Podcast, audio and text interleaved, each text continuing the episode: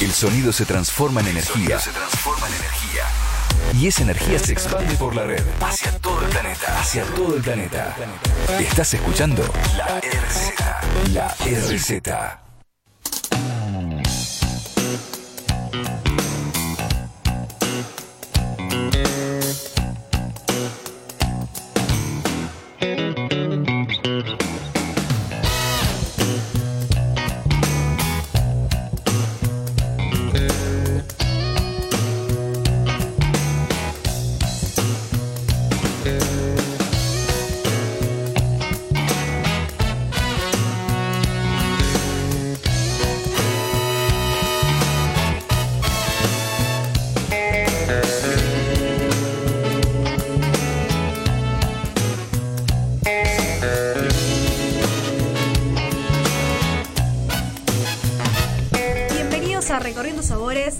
25 minutos. Acá estamos con Fabián Rodríguez. ¿Cómo estás? Muy bien, Jackie, ¿vos? Muy bien. Bueno, tenemos dos invitados que la verdad que es un placer que estén acá. Ya los conocemos, son parte de la casa, se podría decir. Claudio Santarcieri. Dos invitados de lujo, tenía que decir. También, obvio, por supuesto. Que bueno, es socio de Raleo Wines. ¿Cómo estás? Bien, muy bien. Acá. ¿Querés contarnos qué trajiste? Porque siempre vos traes eh, vinos, grandes vinos, se podría decir. Sí, traje una lata de sardina. No, tenemos, tenemos dos vinos de, dentro del portfolio que tenemos nosotros. Este, obviamente elegí, bueno, elegí un rosado de Caelum y un Cabernet Sauvignon, un castizo de, de Fabricio Orlando Fou, que son dos de las bodegas que, que representamos, ¿no? Aparte hay cuatro más, pero bueno. Y también está Lorena, que en realidad representa a las, Ro- a las Romeas, que es creadora, que es una de las pioneras de los chocolates, se podría decir, ¿no? Hola, ¿qué tal? ¿Cómo ¿Cómo, estás? están? Eh, bueno, no sé si pionera porque el No, no, mundo no, de chocolate pero digo- un montón. Eh, sí, creo que, que soy una de las que está incursionando con el tema del cacao de origen, eh, que hace mucho hincapié con eso y con el chocolate de calidad. En eso podría decir, pero hoy hay una movida importante con respecto a, a comer mejor chocolate y saber un poquito más de los orígenes. Bueno, eh, Fabi, ¿cómo se pueden comunicar los oyentes? A ver. Sí, a través del número telefónico de la radio, el 4371-4740. Por supuesto, a través de las redes sociales, eh, recorriendo sabores OC eh, y en Facebook recorriendo sabores. Y todas las redes sociales de la RZ: Facebook, Twitter, Instagram eh, y YouTube. Em, bueno, yo lo primero que había pensado en preguntarle a Claudio, ¿sí? Algo como, Bien. este, raleo, ¿sí? Significado, ¿por qué raleo? Raleo. Bueno, raleo, no sé si saben, bueno, acá saben, pero podemos contar lo que es lo que es el raleo en, en, en una cosecha. Eh, En el vino, bueno, en una cosecha. El raleo vendría a ser, podría ser un, una cosecha en verde, tal vez se podría llamar. Es como para mm, bajar el rendimiento de, las plantas, digamos, los viñedos a medida que van teniendo más años se van equilibrando solos y obviamente tienen un, un rendimiento mucho más bajo, más equilibrado. Estamos hablando a lo mejor viñedos ya que tengan más de 40, 50 años. En el caso de viñedos más jóvenes, para uno tratar de, tener un vino de más calidad, lo que se hace es un raleo, que es cuando están por, por enero más o menos que empiezan a aparecer ya los, los racimos, pero en verde, digamos, están chiquititos en verde, sin criterio alguno se decide cortar, qué sé yo, de una planta, si tiene, no sé, cuatro, cortar, eliminar dos. Como para bajar el rendimiento, ¿qué pasa? La planta, los nutrientes que tiene en el piso son siempre los mismos. No es lo mismo alimentar a, a cuatro racimos que alimentar a dos. Entonces, Exacto. obviamente, se pierde rendimiento, baja a la mitad, este, pero se busca algo de, de más calidad. Y cuando nació Raleo también se pensó por ese concepto, como que fue un raleo de, de bodega, buscando lo, lo- lo- o sea, lo, lo que más nos parecía que, que- que iba, ¿no? O sea, en- entre todo lo que veíamos, como que íbamos raleando, digamos. Claro. Esto sí, esto no. O sea, lo que más nos interesaba a nosotros, ¿no? No es, no es que el otro es malo, No, pero bueno, buscando siempre algún perfil en particular. Y a la hora de elegir las bodegas, digamos, en su portfolio, ¿quieres contar un poco? Porque Y siempre buscamos bodega. Primero que nosotros algo que, que siempre hacemos mucho hincapié es en, en cuidar el producto. Eh, no, no, no bastardearlo. Y, y sí buscamos bodegas donde, donde también tengan ese concepto, ¿no? O sea, van a ver que los productos que tenemos nosotros están en lugares muy específicos, no, no, no es que van a estar, como se dice ahora, reventándolo por cualquier lado. Eh, y fundamentalmente que les interese que sean productos que a la bodega les interesa hacer productos de calidad. eh, no son masivos, tal vez. Son las Todas pero- las bodegas que tenemos nosotros son los que, lo que se podría llamar boutique. Eh, o sea que tenemos bodegas que, que a lo mejor hacen 2.000 botellas al año, 3.000, qué sé yo. Kaelum, por ejemplo, que tengo acá, que puede ser una de las más grandes. La más grande que tenemos hoy es Funkenhausen. Sí. Pero Kaelum está- estamos hablando de 70.000 botellas al año. Perdón, sí, 70.000 botellas al año. es un número. 70.000 botellas al año es nada. Parece Pero- un número, pero, es nada. número, pero no es muy- nada para el mundo del vino. Estamos hablando de- pero de, millones de botellas. que dentro de la dentro de la gama de Sí, boutique, Funke- Funkenhausen pues Es un poquito más estamos arriba en eso. 180 mil botellas, pero siempre aparte de esas cantidades, Kaelum en 17 etiquetas. O sea, hay Claro. etiquetas que hay, bueno, este rosado son dos mil y pico de botellas. Acá creo que dicen ¿no? 2.500 botellas. sí. Eh, de cualquier, Funkenhausen, que son 180 mil botellas al año, también de una etiqueta, a lo mejor de la que más se hace son 15 mil botellas. Estás hablando de números, números muy bajitos, ¿no? Sí. No- Bueno, ahora volvemos en dos minutos. Vamos a un tema musical.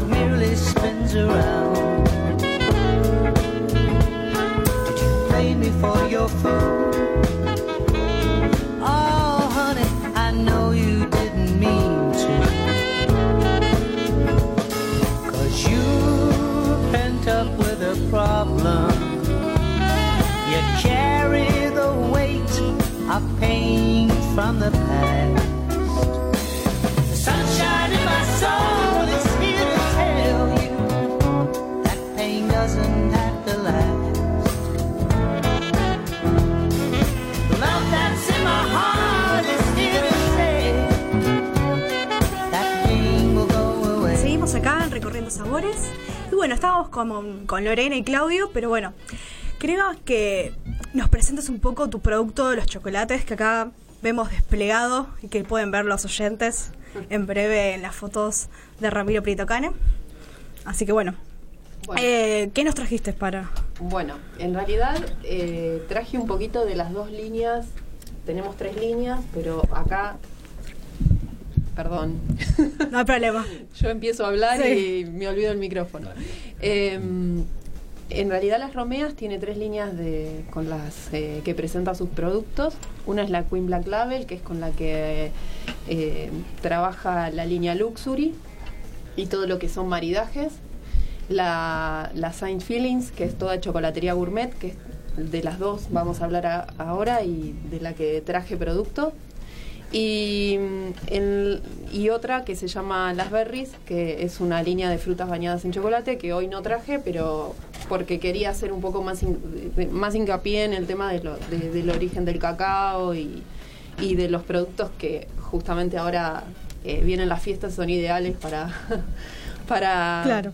para fin de año. Igual para cualquier momento del año también, ¿no? Digamos, ya no es, eh, bueno, el chocolate para una cierta ocasión, ¿no? Digamos, No, no, ustedes que también supuesto. trabajan en conjunto, el chocolate y el vino. eh, Decímelo a mí que como todos los días de mi vida chocolate. más por las catas, las degustaciones, que vas probando el producto, cómo reacciona y, y Bueno, todas las nuevas líneas. en una sí, sí, la- muy buena, la verdad. con bombonería y Sí. vinos. Eh, bueno, te cuento un poquito. Eh, acá trajimos eh, tres tipos, eh, presentamos de alguna manera los tres tipos de granos más importantes que existen, que es el criollo, el trinitario y el forastero. Eh, el, el grano criollo blanco, que es uno de los gran- es el grano más preciado por, por la chocolatería fina, digamos, que la traje en nif de cacao. El nif de cacao es el grano de cacao ya seco Sí. eh, y tostado, triturado.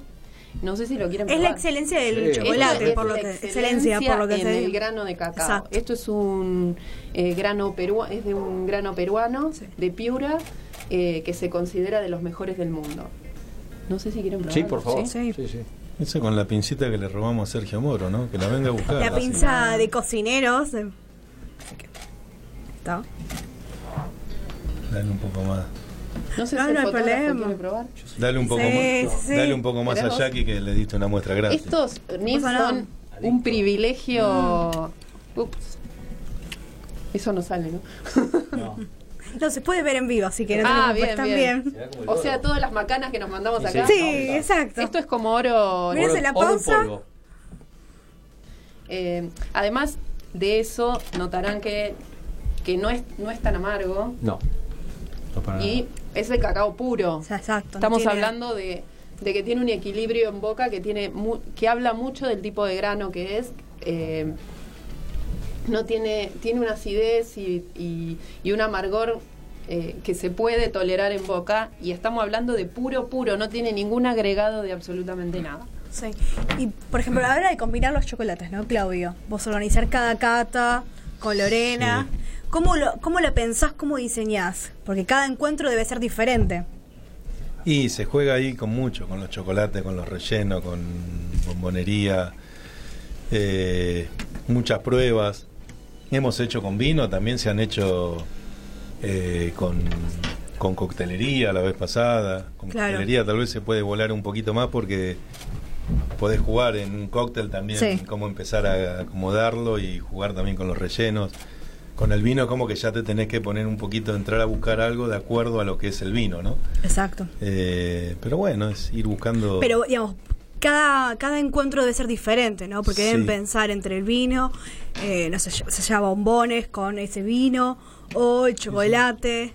¿Cómo lo piensan, Lorena? ¿Cómo se piensa? ¿Cómo la se verdad piensa? que ¿Cómo se tiene un diseña? Porque debe desarrollo- Sí, tiene un desarrollo de prácticamente un mes cada cata, en la cual nos juntamos con, eh, con especialistas, con chef y con sommelier.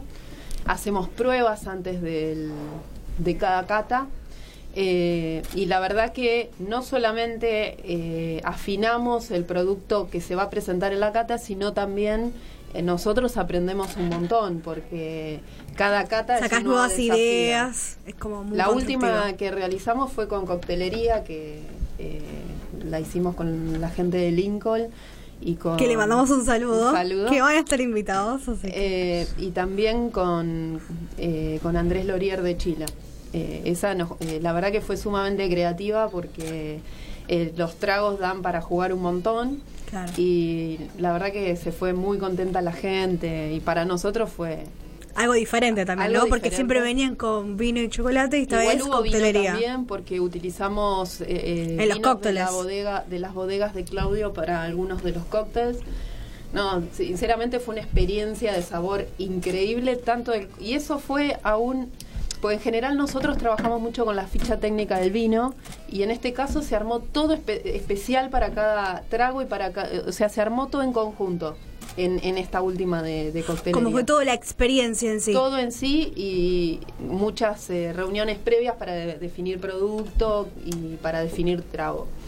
Bueno, yo que le quería pedir creo que nos cuente concretamente el- los dos vinos que trajo. Así después podemos ir probando el tinto. ¿eh? Fabián quiere, quiere abrir el vino. Eh, Claro. absolutamente. Sí, dale, si querés abrirlo rápido. ahora, sí, escucha, no. En realidad, viste que. Si no, va a abrir vos, Jackie, abrís.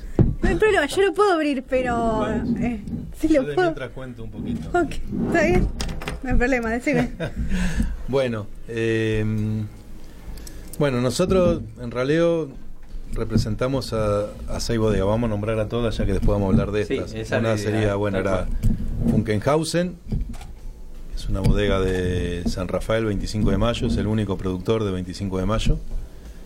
Eh, que la verdad es muy interesante lo que están haciendo y, sobre todo lo que está haciendo eh, Alejandro Leirado, que es el, que está a cargo de la bodega ahora o del proyecto, la bodega no tienen, este, con el tema de, de análisis de suelo, de o a veces San Rafael se lo toma como, como una unidad, ¿viste? O sea, es un vino de San Rafael y es un error gravísimo. Porque primero que San Rafael es el distrito más grande de Mendoza. Te une este y oeste. Entonces no es todo igual, no es igual 25 de mayo que Rama Caída. eh, es- entonces, bueno, están haciendo análisis de suelo, todo. La verdad está muy bueno lo, lo que están haciendo ahí. Después tenemos, eh, bueno, eso era Funkenhausen. 4040, un proyecto también de Lucas Fister, en este caso Agrelo, eh, perdón, Luján de Cuyo, eh, Huarteche. Eh, un lindo proyecto ahí chiquitito, eh, Lucas, enólogo, en- está trabajando en Italia, máster en, en enología en, en Montpellier, o sea, tiene un perfil muy interesante. Viña del Perchel, que es de Jujuy.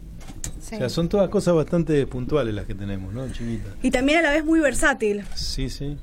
Valle de Encuentro que de que está en en Uco, en ¿cómo se llama? En, en Tunuyán, Tunuyán y Tupungato un poquito en cada lado.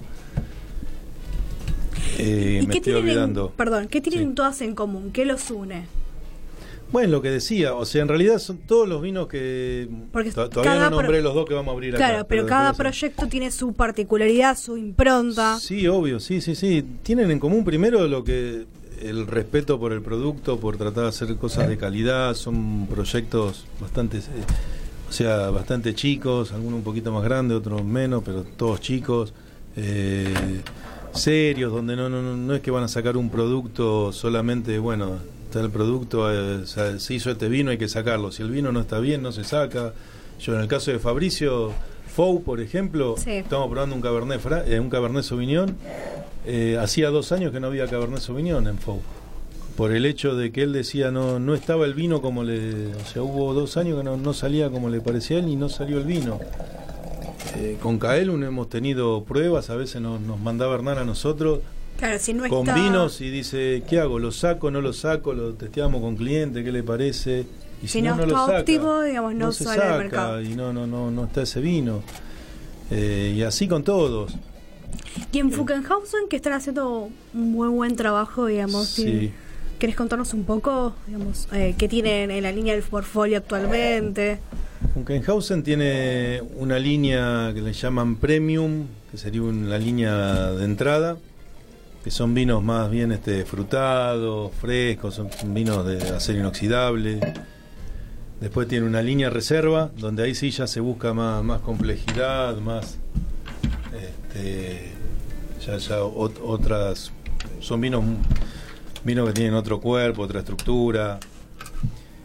Después tiene una línea que se llama Funkenhausen, que son vinos de litro, Sí, que había arrancado con un Red Blend, están muy buenos. eh, que tiene un precio de calidad increíble, botella de litro, dice, como que es la medida justa. Hay un rosado ahora y se agregó un Cabernet Franc, eh, perdón, un Cabernet Sauvignon.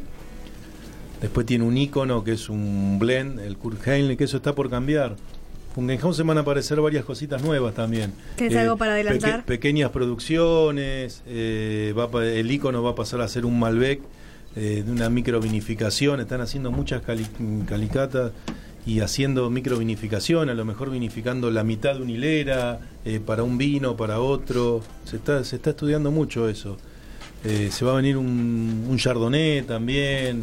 eh, que no, pero- no tienen actualmente Chardonnay. tienen, hay uno, Ah, pero en la línea de entrada, digamos. Claro, pero no en esa línea. Eh, algunas están buscando algunas cepas nuevas también, traer. Eh, interesante.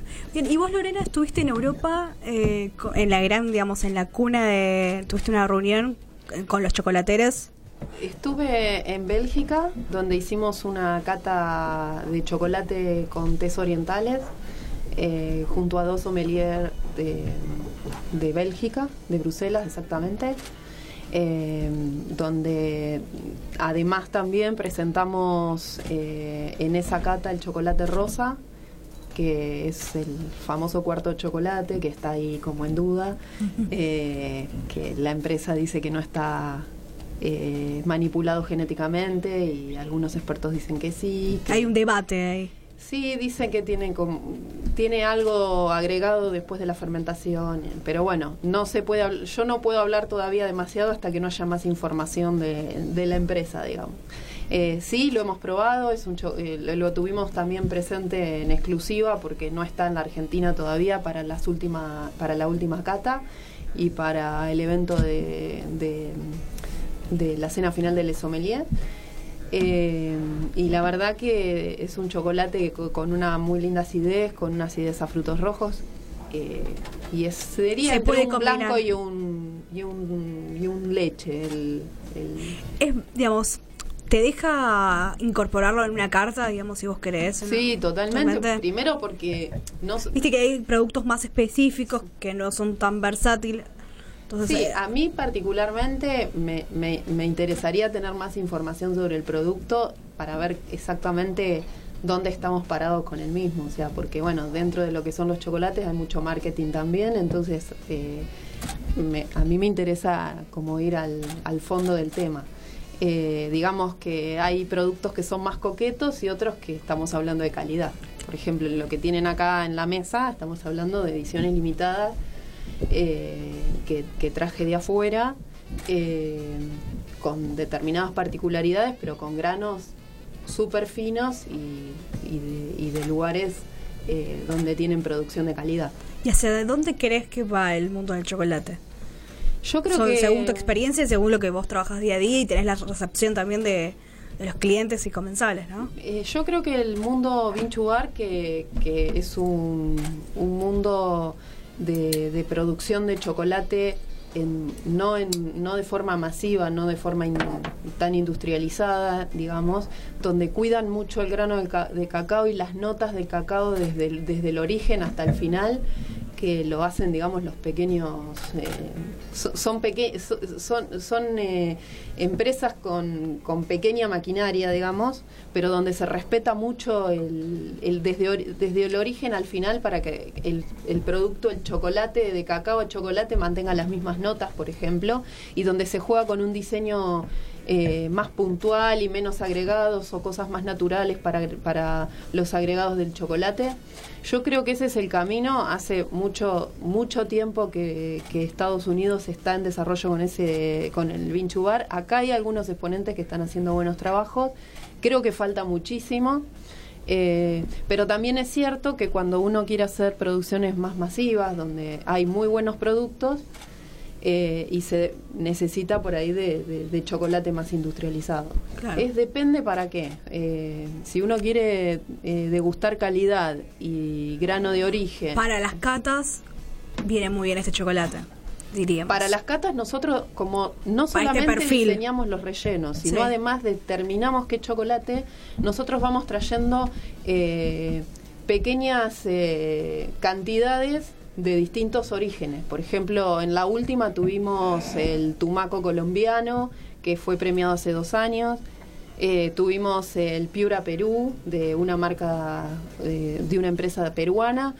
Eh, y bueno, y se vienen otras novedades que no vamos a adelantar mucho, pero, pero Vamos a para estar a la las próximas expectativa. catas. Vamos a Pueden probar algo igual. Sí. Sí, Sí, sí. ¿qué iba a decir? Ah. ¿Qué, digamos, ¿Acá? ¿Tenemos algo para que Cabernet Sauvignon de hoy? O Eh, En realidad esto iba con otro que es lo con lo que maridamos en general. Ahí fue la culpa de. Ca- de Claudio. ¿Qué pasó? Pero bueno, no pensamos en No, una igual puede ir con. Eh, Te estoy molestando, igual, ¿eh? No pasa nada. Acá vamos a probar un grano forastero, que es una edición limitada de, lo, de- lo- el grano forastero, para que se den una idea, es el grano más comercial, es el que utiliza el 80% del Sí. mercado, eh, de los que, por ejemplo, podemos encontrar en un kiosco. Ah, Eh, no va a decir el tipo de grano, pero es eh, 99,99 que es un grano forastero. Estos son granos forasteros que están considerados granos finos, por eso son ediciones limitadas. Y este es un 70% de Camerún. No tenía nada de pinta de kiosco. No, no, esto para Ah, nada. no. Será gran forastero, pero. Y después el, el siguiente. Este, eh, perdón, este tiene una acidez marcada que perdura. No sé si el fotógrafo, yo lo estoy interrumpiendo, Sí, pero sí, como sí. sé que es, Por fa- favor, que- eh. que es fan, Su debilidad son los chocolates. Esto como el vino tiene sus notas que obviamente son muy individuales, depende de la experiencia de cada uno. Sí. Hiciste muy bien en oler el producto porque Yo lo conocía, digamos. Tiene así una- que- un aroma súper intenso, sí, Mm. sí, me encanta. pero tiene hace salivar bastante porque el chocolate como el Sí. vino también tiene taninos. Entonces va muy bien con. Y aparte, esa cuestión de la nota especiada del vino, más el chocolate, va muy bien, ¿no? Me- Qué silencio. No, no es para menos. No sé si quieren agregar uno más. Ah, el otro. Acá tenemos una edición limitada de Cuba que Cuba eh, Es la excelencia también de. de- No, no, no. Cuba Pero- en realidad no es eh, tan productora de cacao como Perú, Ecuador, Colombia, Venezuela. Perú y Ecuador, por lo que había una fiesta del café que había mucho chocolate también, que estaban grandes productores de. Sí, que entonces, pero cada vez había más productos de Cuba, ya sea de chocolate y de café. sí, tiene producto, pero no está considerada dentro de... Claro, dentro de. En realidad en todo Centroamérica y norte de América del Sur eh, y bueno, América del Norte con México, digamos que las zonas más cálidas son las que más producción de cacao tienen. Las más fuertes, Sí. las más fuertes son Perú, Ecuador, que son, Son las con las que tienen tradicionales los y mejores exponentes, Venezuela. Colombia que tiene un exponente Sí. muy grande y Venezuela que también tiene exponentes criollos que son fantásticos. Eh, bueno, acá este es uno de Cuba, que es una edición limitada de un trinitario. El trinitario es un híbrido Gracias. entre el criollo y el y el forastero, también considerado grano fino. Pero cambió totalmente en nariz, nada que ver con el anterior.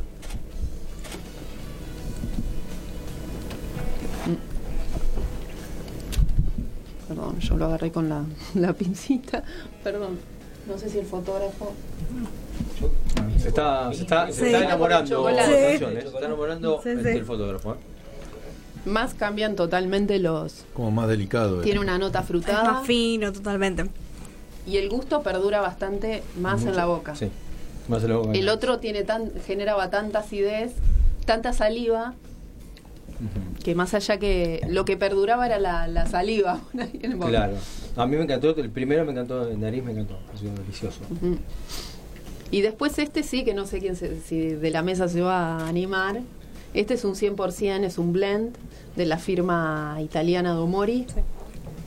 Ya que mandó Sí, la mano sin. Eh, No, no, Ahora- No hay problema. Este un 100% no. Probalo. No, ¿por qué? Animate, No, animate. no, No son cosas que vas a probar No, siempre. ya sé. Eh, Te tenés cierta duda. Ahora animate. Ahora también, Ramiro, ¿eh? Te voy a hacer una- Chan. te voy a hacer una confesión. Sos como chocolate blanco. Ah, chan. Por eso. Yo no me, da, me da eso. tristeza, pero te digo que está tan, delicioso, pero no, eh, te quiero desperdiciarlo. Así el- te digo, no, no. Este es heavy. Acá le vamos a guardar uno a. Sí, da- dale para Pietro Gane, dale, dale Este- que se lo merece. Es más picante. Es, es diferente, es raro, no sé cómo. Es seco, es más amargo. Sí. ¿Tiene esa nota picante? Como a caramelo. ¿Picante puede tener algo o no? No. O la rey. No. No, igual es un Sí, particular. es amargo. Es, Es amargo, es bueno. amargo. Es amargo, pero si ustedes Mm. empiezan a, Es a diferente. comparar. Totalmente diferente a lo que venías pro- a ver, lo que venías probando. No, y- pero estamos hablando de un veintipico por ciento más de, de- de- de amargor, o sea, de, Claro. de- de- más de pasta de cacao, digamos, Sí. no de amargor. Eh, pero igualmente, azúcar, siendo un nada ahí. 100%, Claro. eh, se puede comer, porque hay algunos 100% que son difíciles de comer. Sí. Bueno, igualmente acá podemos comer otros productos que son de las romeas. ¿Qué trajiste? Bueno, traje dos produ- tres productos nuevos, que son las avellanas eh, rebozadas en cacao amargo, que son estas, las nueces rebozadas en cacao amargo y las nueces con dulce de leche bañadas en chocolate eh, semi amargo. Después, bueno, tenemos las clásicas naranjitas, Que eso es el icono el icono. que la verdad que todos les encanta. Fui a la cata y querían tu naranjita de chocolate. sí, sí, la verdad que son muy ricas y tienen muy buena aceptación. Se va con el efusivo. Con el de la- de la efusivo. mano con el efusivo Exactamente. Tal cual. Y después almendras tenemos por allá, rebozadas en cacao. Y trajiste por el otro lado eh, los nuevos. Eh, Son, no, Sí, son son los que Ah, lo están acá, Ah, lo que ok. pasa es que están los Ah, frascos. Pensé en los frasquitos. Ah, perfecto. Mm. ¿Dónde podemos encontrar tus productos? Eh, eh, nos eh, pueden contactar por eh, Facebook e Instagram, solicitar los productos por ahí.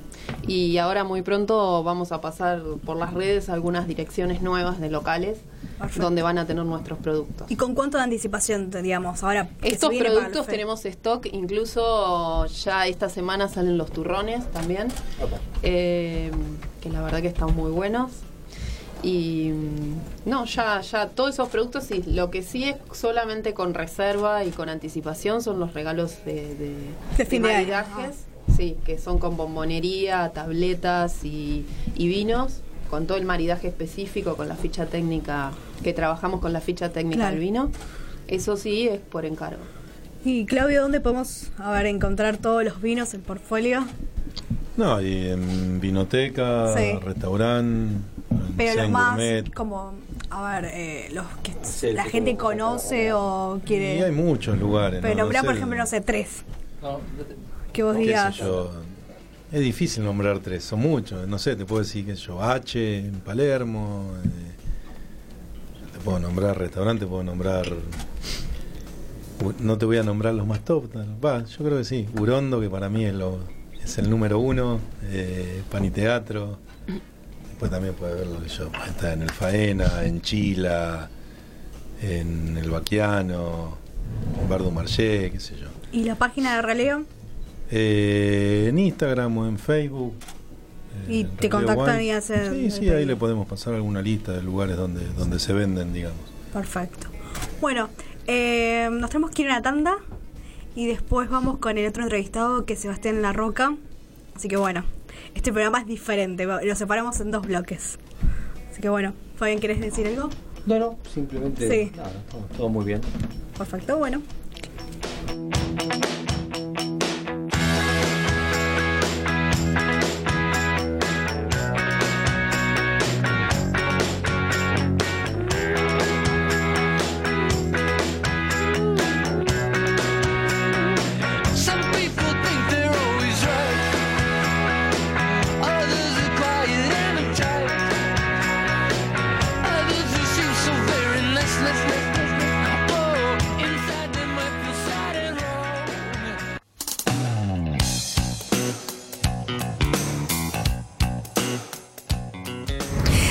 En Recorriendo Sabores. En esta ocasión estamos con Sebastián Larroca, que estamos, bueno, en Gardiner. ¿Cómo estás? Hola, ¿todo bien? ¿Cómo vas? Gracias por invitarme. Muy bien. Bueno, contanos un poco, ya que estás acá, tengo el privilegio que estás en Argentina, en Buenos Aires, que vos vivís un poco, digamos, en Costa Rica, estás radicado hace un tiempo, hace unos años, y también tenés ahora tu restaurante, después de 20 años de trayectoria que ahora estás cumpliendo, eh, lo que es cultura, ¿no? Contanos un poco cómo fue ese proyecto, cómo es ese proyecto. Bueno, cultura, te cuento que en verdad, primero que nada, es una reivindicación mía con los ingredientes latinos. Eh, a ver, soy de Buenos Aires, eh, tengo 40 años, pero la verdad que en 20 años que tengo de carrera nunca había trabajado con ingredientes latinos, al margen de lo que uno puede hacer cuando hace ingredientes asiáticos o alguna cosa así. Eh, hace cinco años, cuando volví a Costa Rica, me enamoré realmente de lo que es la cocina latina. Empecé a recorrer todo lo que es Centroamérica, eh, los países, la idiosincrasia, la cultura, los mercados y descubrí un mundo nuevo. Entonces, cuando surgió la posibilidad de abrir cultura, que en verdad era el restaurante en Miami y empezamos a jugar con mis socios en primero el nombre. Primero que dijimos era queríamos hacer cocina de mercado. Y abarca también lo que es Latinoamérica. Sí, y la idea de cocina de mercado es justamente eh, esa cocina que yo veía en los mercados, eh, esa cocina rústica con mucha onda, eh, resaltando el producto. Y cuando empezamos a pensar en el nombre, lo primero que hablamos fue Miami. ¿Qué es Miami? Es una ciudad cultural.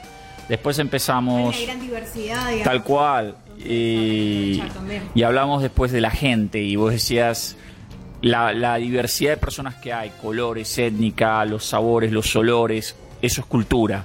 Y después hablamos que mediante el restaurante queríamos culturizar, entonces de ahí salió el nombre cultura. Porque cada, en una charla que tuvimos en media hora, más o menos 20 veces surgió ese nombre y dijimos, cultura es el nombre. Es el indicado. Sí, y la idea de que todos me preguntan por qué las ves en vez de las sus salió de un tema de eh, ser un poco distintos, tratar de un mindset en la gente, de, graba- de grabarles ese nombre distinto. Eh, pero cultura realmente es celebrar nuestras raíces latinas, ser orgulloso de ser latino, no solo Centroamérica, sino que hay ingredientes y productos de toda América, desde México hasta la Patagonia. Recorrer de norte a sur todo. Y Sí, y la idea es justamente eh, no atarnos. Cuando hicimos el benchmark, o sea, el estudio de mercado en Miami, vimos que había muy buenos restaurantes mexicanos, muy buenos restaurantes peruanos, había colombianos, venezolanos, pero no había nadie que estuviera fusionando. Cultura es Latin Fiolet, o sea, ADN latino con inspiración en el Mediterráneo, porque yo no puedo olvidar mis raíces tanas y eh, tengo una gran influencia mediterránea en mi casa. Tenés una mezcla, en- entonces ahí lo tenés en la sangre, ¿no? Sí. Tenés Y aparte que no tengo sangre libanesa, pero amo la comida turca. Y eh, entonces tenemos una inspiración muy fuerte de todo el Mediterráneo. Es más, nuestro estilo de servicio es estilo mesé, que es todo para compartir. Entonces la idea es que vos te sentés en la mesa y te vamos trayendo platitos de 3 a 4 y vas compartiendo. Pues, cocinar es eso al fin y al cabo. Y aparte se puede ver toda la cocina. Vos entrás al restaurante, se puede ver los colores que tiene, ¿no? Que eso refleja la arquitectura. Sí, los colores, eh, el restaurante refleja Centroamérica, eh, desde los pisos, que tenemos pisos de mosaico, columnas que son verdes que transmiten lo que es la selva, eh, los murales que están hechos especialmente para nosotros, las luces. Queremos realmente que en cada detalle sientas Centroamérica, sientas América Latina, te sientas realmente trasladado. Sientas en casa, Sí. que recuerdes eso. Eso mismo, y por eso también salimos de la idea de que la comida sea pa- para compartir, porque la comida es eso, sentarte a una mesa, compartir, cuidar del otro, darle un cariño, una chiñada, como se dice en Costa Rica, y hay muchos ingredientes que estamos usando que eh, o se han dejado de utilizar, porque lo que pasa hoy por hoy también que por la globalización, la velocidad hoy a nivel... eh, la tecnología, todo. ¿Qué pasa? Los cocineros, muchos, hay dos tendencias. Está el que quiere seguir haciendo cosas modernas y están los cocineros que nos estamos volviendo back to basics y empezamos a trabajar en lo que es producto. Entonces, eh, estamos resaltando muchísimo el producto. Hicimos seis meses de estudio. eh, estamos trabajando con producto local, eh, granjeros de la zona de Homestead y Redlands, que es... ah, a esos productores pequeños, capaz que no van hasta Sí. los, más masivos, se podría decir. A ver, tengo que morir con dos o tres productores grandes eh, a nivel no productos, sino importadores de algunas cosas que sí vienen de afuera, eh, que no, no se consiguen, pero el resto son pequeños El resto son pequeños productores eh, de la zona de Redlands o Homestead, que es a media hora del restaurante, directamente o sea, en carro. Y entonces, por ejemplo, las parchitas o las maracuyás vienen de ahí. Todo lo que son los aguacates o paltas, es más, toda la palta de Miami, no solo de Miami, sino que se consume en Estados Unidos a nivel palta nacional, no importa, viene de Redlands. Eh, el, el limón, o sea, la lima, como se conoce a- acá, que es el limón sutil, el brasilero, toda la lima que sale en, en Estados Unidos viene justamente de Redlands también. Entonces, no del Key West como mucha gente piensa, del Key Pie, sino es de Redlands. Eh, entonces sí, trabajamos muy fuerte con eso, pesca sostenible 100%, aparte que yo soy eh, uno de los voceros de Mar Viva para Centroamérica, entonces eh, fomentar el, el no la pesca de arrastre, pescado dentro de la, de la temporada. conciencia, ¿no? Y también Sí. trabajan en lo que es sustentabilidad, que eso ya Cultura es también traer conciencia eh, desde la parte no solo de alimentos, también ecológica. Entonces utilizamos eh, todo lo que son eh, pajillas biodegradables, todo lo que es eh, los contenedores to go son biodegradables, eh, de compost.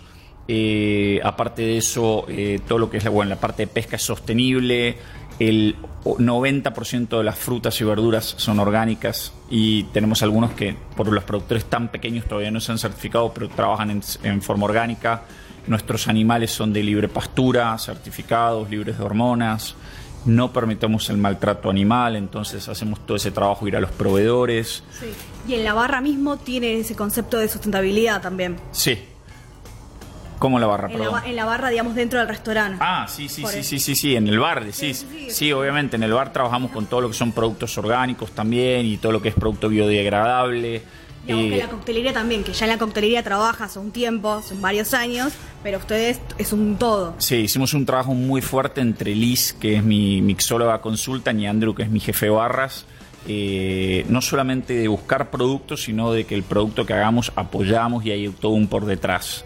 Bien, contanos un poco, digamos, acá los argentinos capaz que no se saben, eh, tu trayectoria, digamos, en el sentido tus inicios, ¿cómo compensaste en la gastronomía? Sabemos que vos a los 18 años viajaste a Estados Unidos y empezaste a estudiar gastronomía. Sí, mira, bueno, te hago, un, te hago un viaje rápido, un breve resumen. Exacto. Eh, Me fui a los 18, Que siempre está bueno. eh, aproveché a. O sea, realmente, a ver, vamos a ser honestos. Para mí, cocinar, eh, mi mayor inspiración en el mundo es mi abuela. Desde que tengo uso de razón, me acuerdo de estar entre las polleras de mi abuela salteña, ayudándola a hacer humitas, empanadas. Después con mi otra abuela. ¿Tenés ese recuerdo? Sí, o sea, de los, de los 4 o 5 años de estar ayudando, con mis abuelos estar en el campo haciendo asados, eh, tengo un abuelo que era español, entonces con las paellas, o sea, de chico siempre me gustó cocinar. A los 18 de- decidí irme a Estados y empecé con el tema de cocina, entonces me fui a estudiar a Nueva York, después bajé a Miami eh, y he andado, te digo, de los 18 no paré mi viaje, me fui a los 18, cumplí 40, son 22 años que salí. 22 años, te iba a decir justo, digamos. Sí, exacto. y es un viaje que empezó y no terminó todavía. O sea, en ese periodo he andado por Europa, por Asia, por Centroamérica, En Sudamérica. Inglaterra. Cosas importantes en estos años. Bueno, abrí Faena Buenos Aires, que fueron las bases para que Faena siguiera abriendo hoteles a nivel mundial.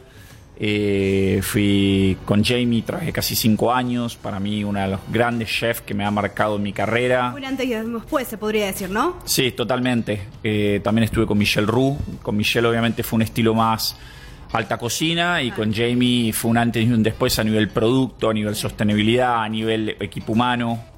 Tenés esas experiencias y combinaste ambas, se podría decir. Sí, totalmente. Y obviamente eso me ha ido formando para ir formando mi personalidad. Los últimos cinco años he estado en Costa Rica a cargo de un grupo muy importante que se llama Enjoy Group, donde hemos logrado hacer cosas muy interesantes como el Autograph Collection más importante a nivel mundial, que es el Mangrove. Somos el hotel bandera de Marriott Autograph para el mundo. Eh, los dos. Gracias.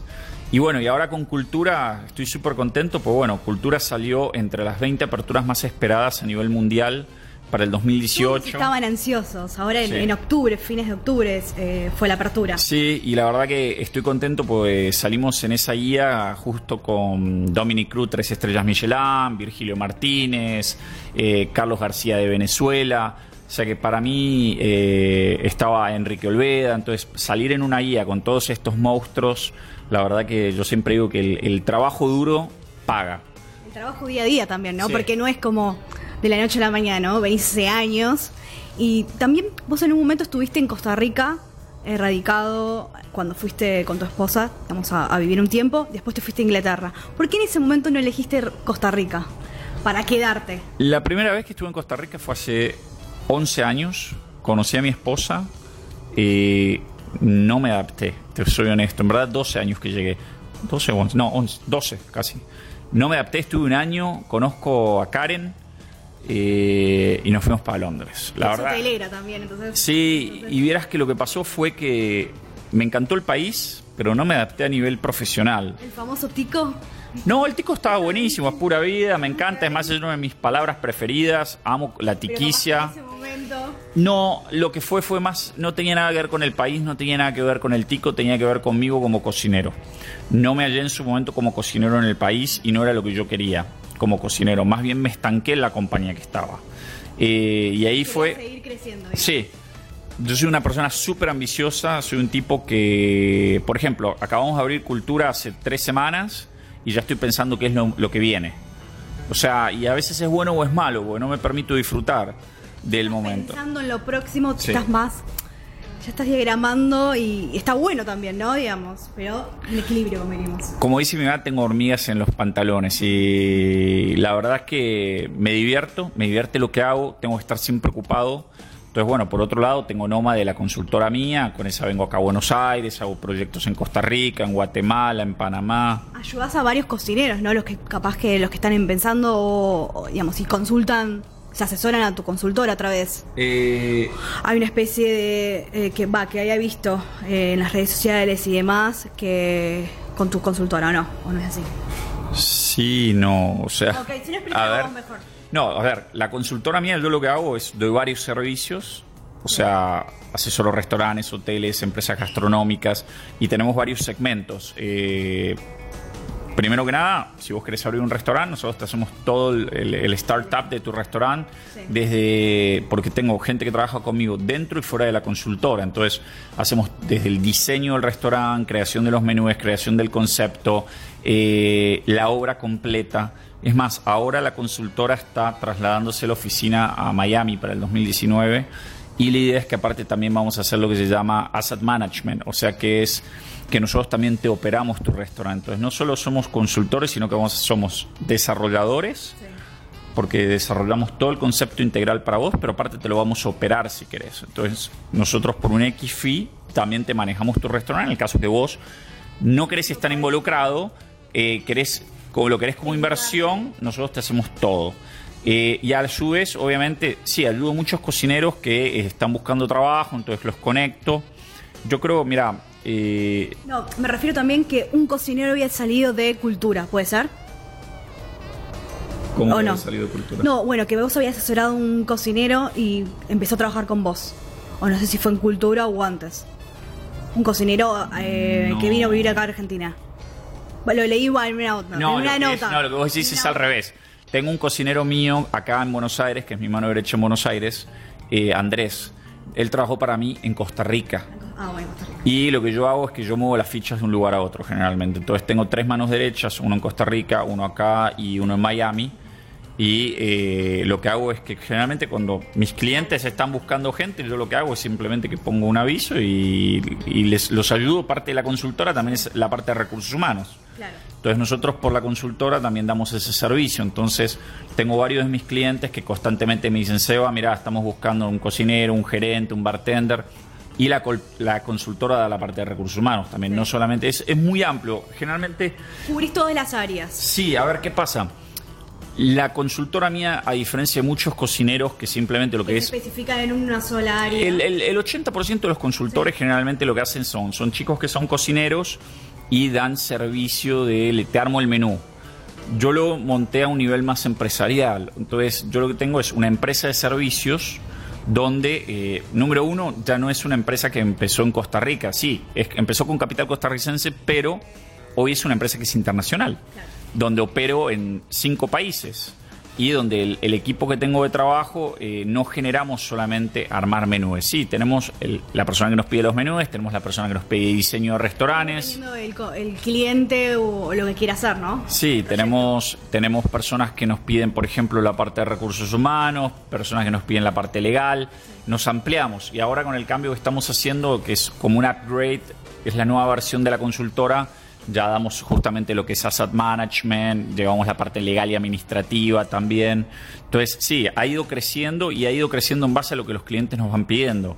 Me podría haber quedado solamente en la parte más fácil, que es la que hace la mayoría, es decir, el menú. La carta, diseñarlo o la apertura de un restaurante también. Sí, pero lo que pasa es que a mí, a, diferencia de otros cocineros, bueno, me gusta mucho la parte administrativa, me gusta mucho la parte de marketing, toda la parte marketingera mía la manejo yo y eh, todo lo que es estrategia, posicionamiento para mis clientes lo trato de manejar Salís también. de la zona de confort que se dice acá, digamos. Eh, eso está bueno. Y tenés tu propia, se podría decir, tu propia marca, o generás tus propios productos. Digamos, no te, no te guías con esa tendencia o esa última moda. Como eso está bueno para destacar. Trato de ser diferente, en verdad, lo que te decía recién. Eh, no sigo tendencias, eh, no me fijo en qué están haciendo los otros. Hago lo que creo que es bueno, hago lo que me divierte principalmente. Eh, mira, el año pasado cuando salí de la empresa que trabajaba, que era muy buena, que es Enjoy Group, lo primero que dije fue, no voy a trabajar más por plata. O sea, trabajo por feeling. Eso no significa que no hago, que hago los trabajos gratis. Lo que trabajo es por feelings. Me caíste bien, porque vamos a generar una relación, vamos a trabajar juntos. Es importante, fundamental el vibe, la buena onda. Entonces, eh, me sumo a proyectos que son divertidos, proyectos que me van a enriquecer. Sí, y, y rechazo mucho, eh, hago mucha asociación de marca.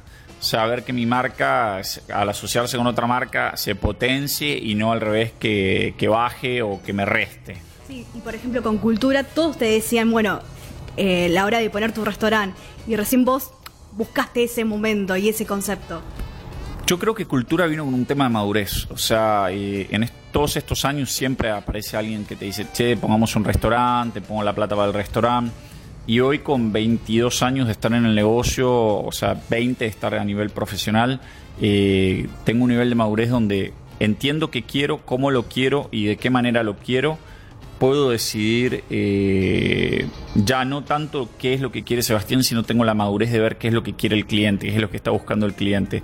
Que muchas veces nosotros como cocineros, y más cuando somos chicos o estamos empezando, nos ponemos más caprichosos y hacemos lo que queremos y no escuchamos al cliente. Y, y esto es un negocio. La escucha activa, ¿no? El feedback. Mira, lamentablemente si vos caes en el, en el papel de hago lo que quiero porque soy el chef, eh, es, es complicado porque tenés que entender que esto es un negocio y que no es tengo empleados. Yo lo veo de otra manera. Nosotros en cultura somos... set- no, al, al margen de que somos no somos un equipo, somos una familia. Yo lo digo siempre, hay una frase que me gusta que es Ohana. Significa familia y no es solamente para la familia de sangre, es para la familia de vínculo, porque trabaja con vos, La familia que adoptaste. Tal cual. Entonces, ¿qué pasa? Para mí no, yo no tengo 70 empleados, tengo 70 familias que trabajan, que tengo que cubrir, que tengo responsabilidad con 70 familias. Hay muchos empresarios gastronómicos, chefs, cocineros, que no lo piensan de esa manera. Entonces, en el momento que armas un menú, en el momento que armas un concepto, tenés que pensar que asumís una responsabilidad y ya deja de ser un capricho, decir, "Y quiero hacer tal cosa, cocinar tal otra. Puedes orientarte en, el estilo de cocina que vos querés hacer, pero siempre tenés que estar abierto de que, y entender que es un negocio y que tiene que ser rentable.